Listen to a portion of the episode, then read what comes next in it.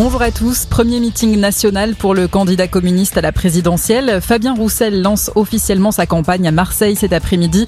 2000 personnes sont attendues. Il va présenter son programme axé notamment sur le renforcement des services publics et des idées pro-nucléaires. Anne Hidalgo, elle est en déplacement à Lille où elle va passer la journée aux côtés de Martine Aubry, une des premières à avoir parrainé la candidate socialiste. Cette dirigeante d'association féministe demande aux candidats à l'élection présidentielle un plan d'urgence avec 10 mesures ambitieuses contre les violences faites aux femmes. Jamais la société ne s'est autant alarmée des féminicides et pourtant nous continuons de compter nos mortes. C'est ce qu'elles écrivent dans une tribune euh, parue dans le journal du dimanche. Parmi les mesures proposées, un milliard d'euros par an pour mettre fin aux violences conjugales. Le gouvernement assouplit le recours aux centrales à charbon en relevant le plafond des émissions de gaz à effet de serre.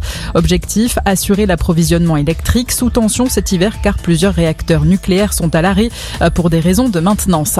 De nombreux hommages après la mort de Ryan, cet enfant tombé dans un puits au Maroc qui est décédé malgré la mobilisation des sauveteurs pendant plusieurs jours. Emmanuel Macron dit partager la peine de la famille et du peuple marocain. Des centaines d'anonymes ont aussi réagi sur les réseaux sociaux.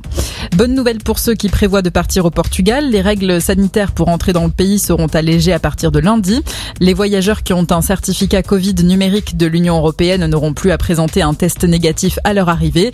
Ce document atteste d'un vaccin, d'un test négatif ou d'un rétablissement de moins de six mois.